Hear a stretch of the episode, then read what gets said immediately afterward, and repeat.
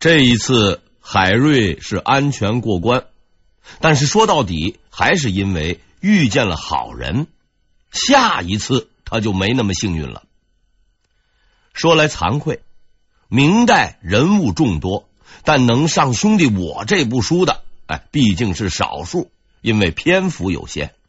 好人也好，是坏人也罢，只有名人才能露脸。就以严党为例。其实严嵩的手下很多，我算了一下，光尚书、侍郎这样的部级官员就有二十多个，包括这个南京及督察院同级别官员在内。当年虽然是耀武扬威，现在却什么都不是。所以啊，我本着写作三突出的原则，哎，所谓三突出，就是在坏人中。突出主要坏人，在主要坏人中突出极品坏人，在极品中突出坏的掉了渣的坏人，在其中只选取了严世蕃、赵文华和鄢懋卿出场。其中啊，赵文华是配角，鄢懋卿呢，嘿，只是个跑龙套的。但是事情就这么巧。燕龙套虽说已经退场，却又获得了一次上镜的机会，全拜海瑞所赐，真是机缘巧合。像海瑞这样的小人物，在当年竟然和朝中的几位大哥级红人都有过联系，得罪完胡总督，嘿嘿，他又惹上了燕御史。嘉靖三十九年，一五六零年。鄢懋卿受皇帝的委派，到全国各地啊去视察这个严政。鄢兄的为人，我们已经介绍过了，那真是打着手电筒也找不出闪光点来。每到一处，他是吃喝嫖赌无不涉猎，就这样还要人家地方给报销，这也就罢了，偏偏。他呢是个既要做婊子又要立牌坊，还四处发公文，说自己啊素来简朴，地方的接待工作呢就不要太铺张了，要厉行节约。就这么着啊，吃吃喝喝一路晃悠，燕大人来到了浙江，准备由淳安路过。海瑞啊是不想接待，哎，他也没钱接待。希望这位大人呐能够绕道走，但是燕大人那毕竟是钦差呀，你要设置路障不让他过，似乎也说不过去。于是海大人呐就开始在那动脑筋，动完了脑筋啊，哎，他又用一封信解决了问题。这封信十分奇特，海县长开头啊，先用了鄢懋卿自己的告示。大大的把这个燕大人啊捧了一番。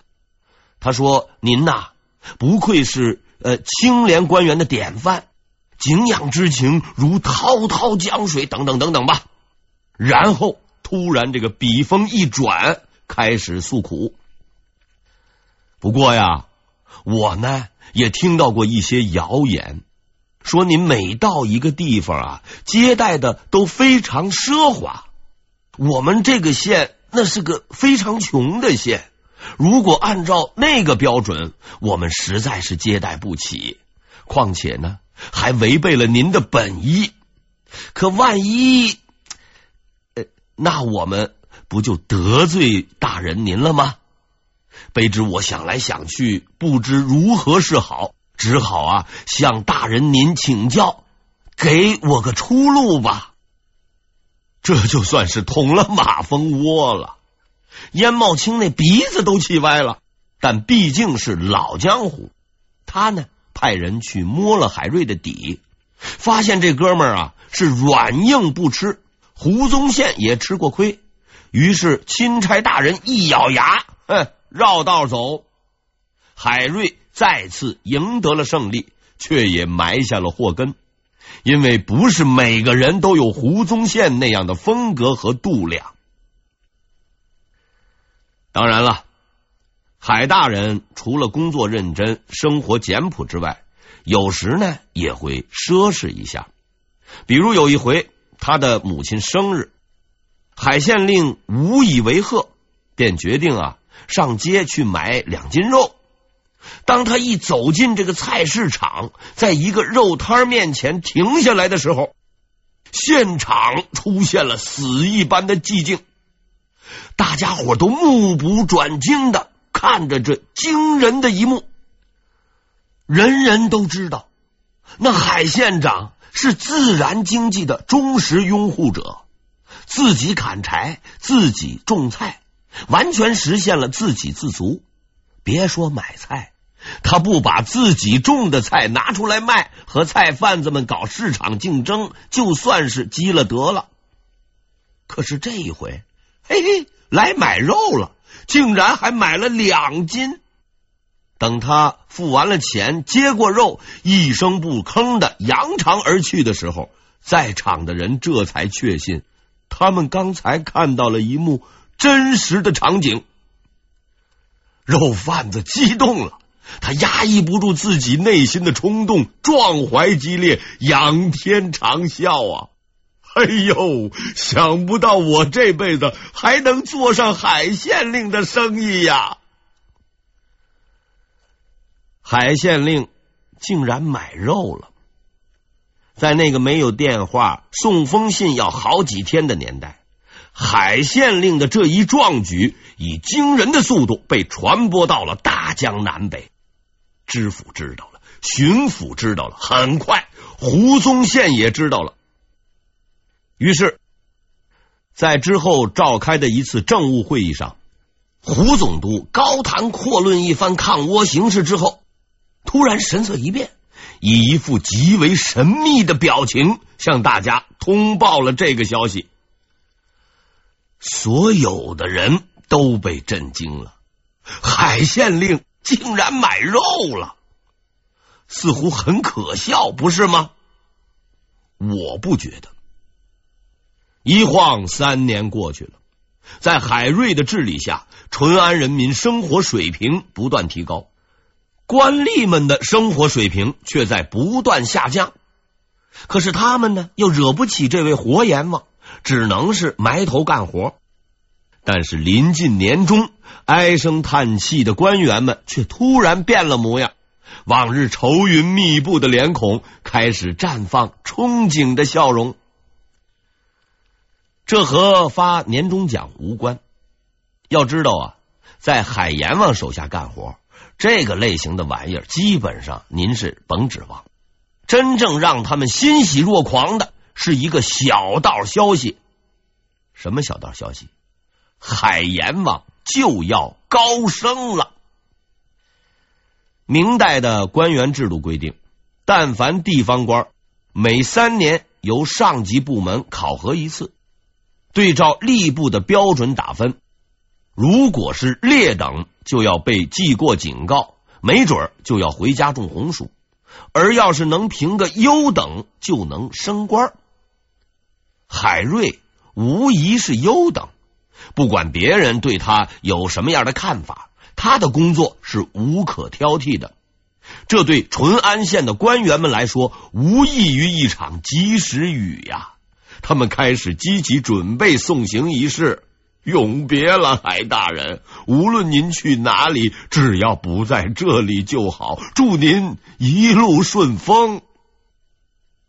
哎，就在众人带着对未来的无限向往埋头准备的时候，确切的消息下来了，不是消暑的大雨，却是平地的惊雷。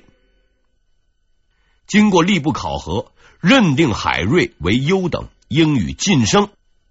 为方便工作开展，决定就地提拔为嘉兴府通判，即刻上任。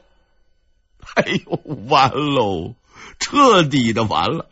这下整个嘉兴地区都轰动了。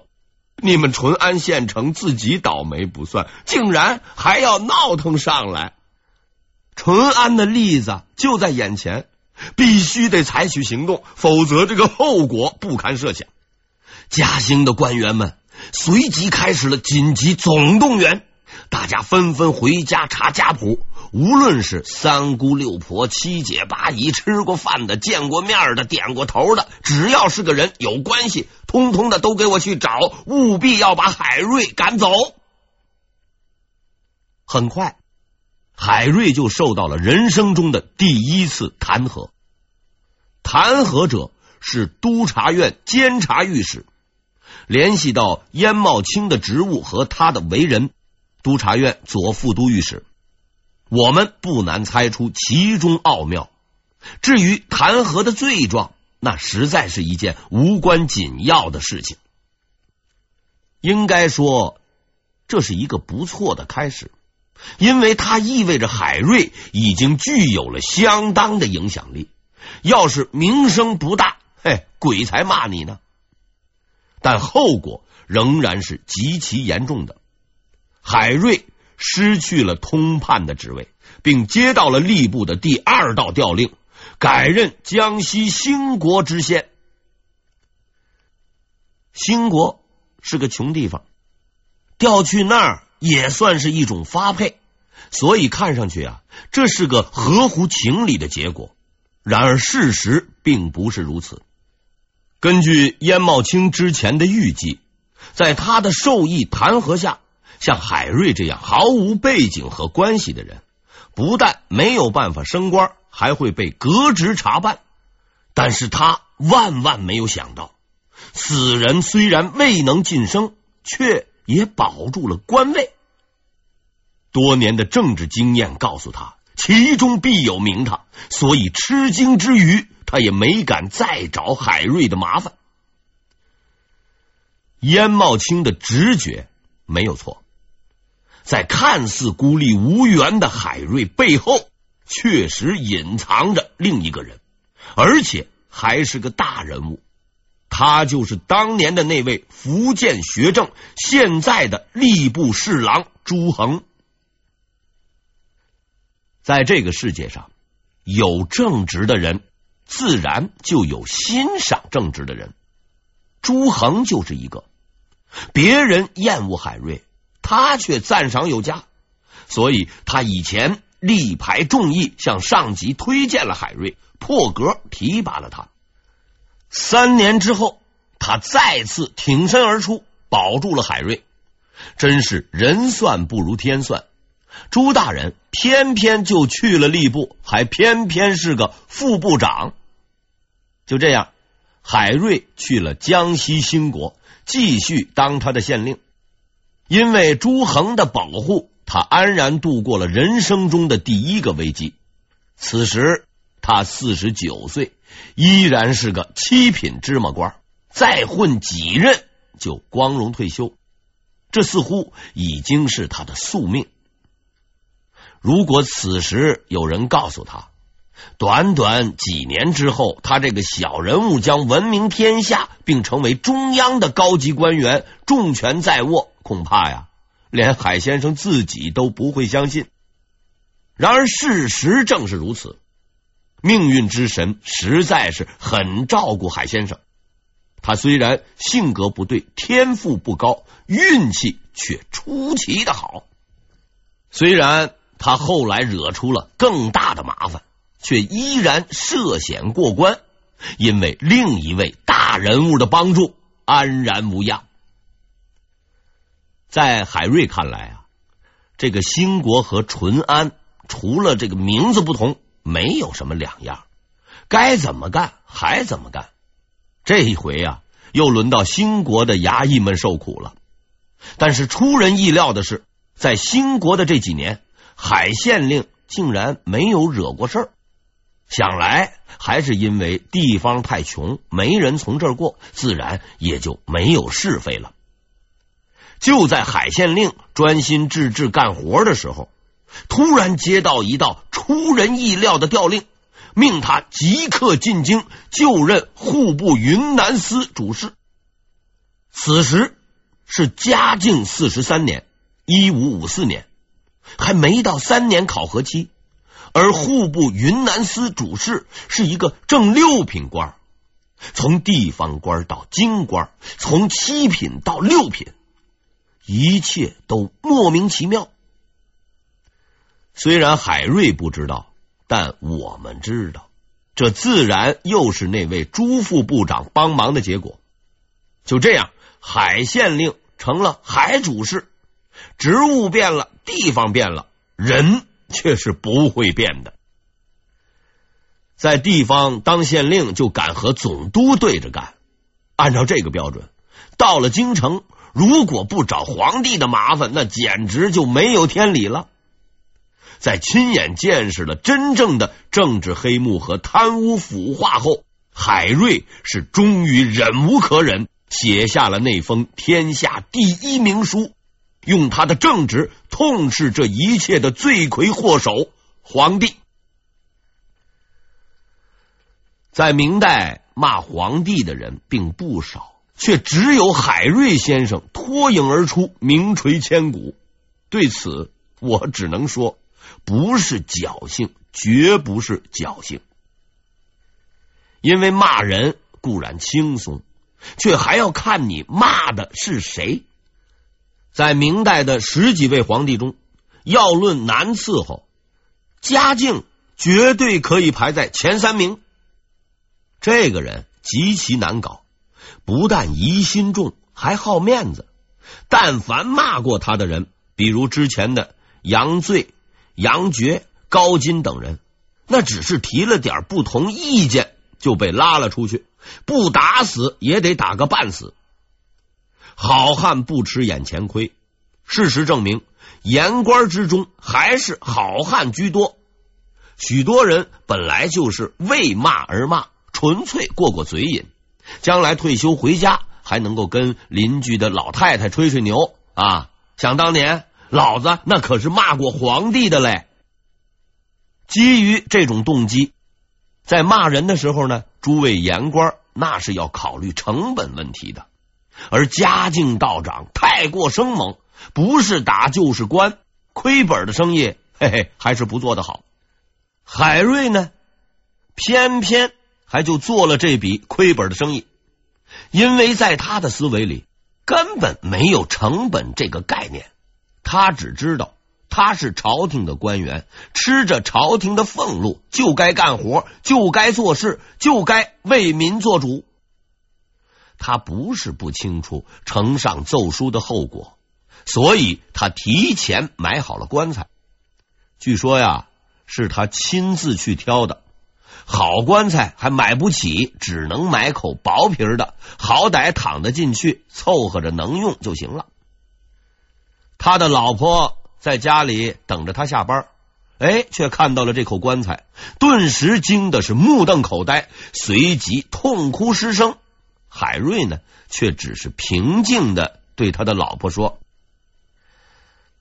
记得到时候把我放进去就是了。”如果说杨继盛是死河，那么海瑞大致就是死谏了。虽不是当场死亡，也等不了多久。要知道，脑袋一团浆糊，盲人瞎马的掉下山崖，那叫失足；为了一个崇高的目标，昂首阔步踏入深渊，才叫勇敢。而这口棺材，正是他勇气的证明。不知死而死，是为无知；知死而死，是为无畏。海瑞。你是一个无畏的男人。一切正如海瑞预料的那样，皇帝震怒，满朝轰动，关入监牢，等待处斩。但是让他感到纳闷的是啊，自己的情节应属于极其恶劣、罪大恶极、斩立决都嫌慢的那一类。可是呢，他左等右等。挂在头上的那把刀却迟迟的不落下来，因为皇帝呀、还不打算杀他。在听完黄锦的话后，嘉靖愣了一下，捡起了那份奏书，看了第二遍。嘉靖不是个笨人，他知道一个人既然已买了棺材，自然是有备而来。而在对这份奏书的再次审视中，他看到了攻击斥责之外的东西：忠诚、尽责和正直。于是，嘉靖发出了自己的感叹：“这个人大概算是比干吧，可惜我不是纣王。”能讲出这种水平的话，说他是昏君，那也实在是太不靠谱了。海瑞就这样被关了起来，既不是有期，也不是无期，既不杀也不放，连个说法都没有。他自己倒是很自在，每天是照吃照睡，一点心理负担都没有。看起来这个命是保住了。实际上没有。要知道，嘉靖那可是个很要面子的人，就算他懂得道理，知道好歹，你用这种方式来对待他，似乎也有点太过了。一个千里之外的杨慎，他都能记恨几十年，何况是眼皮子底下的海瑞？终于有一天。嘉靖又想起了这件事，便发火了，火的受不了，他就开始骂，骂了不解恨，就决定杀。眼看海瑞就要上法场，第二个保他的人出现了，谁呢？徐阶。徐阶与严嵩有很多不同，其中之一就是别人倒霉，严嵩会上去踩两脚，而徐阶。会扶他起来。徐大人实在是个好人，不收钱也办事儿。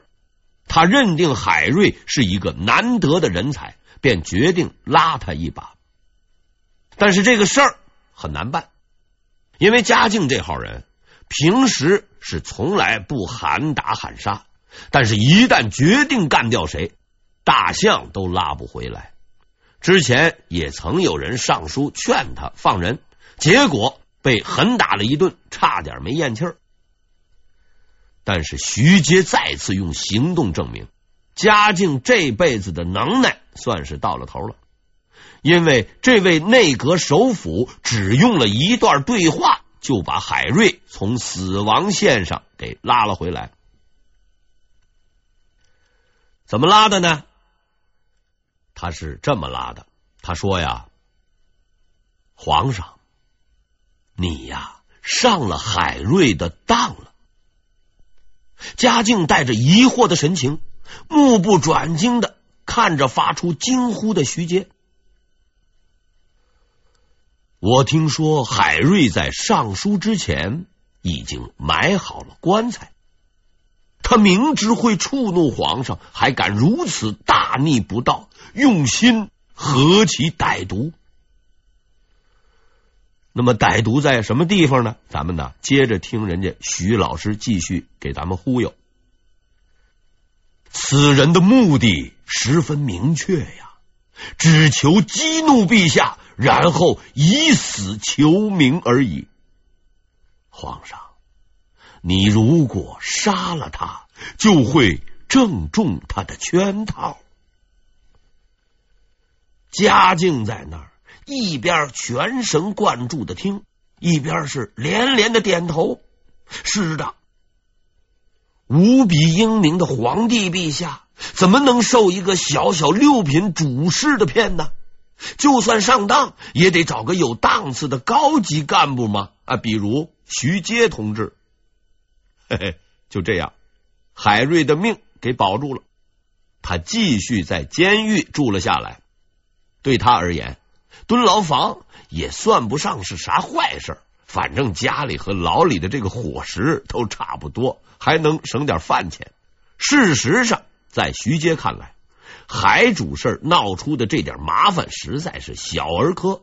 他现在急于解决的是另一个极为棘手的问题。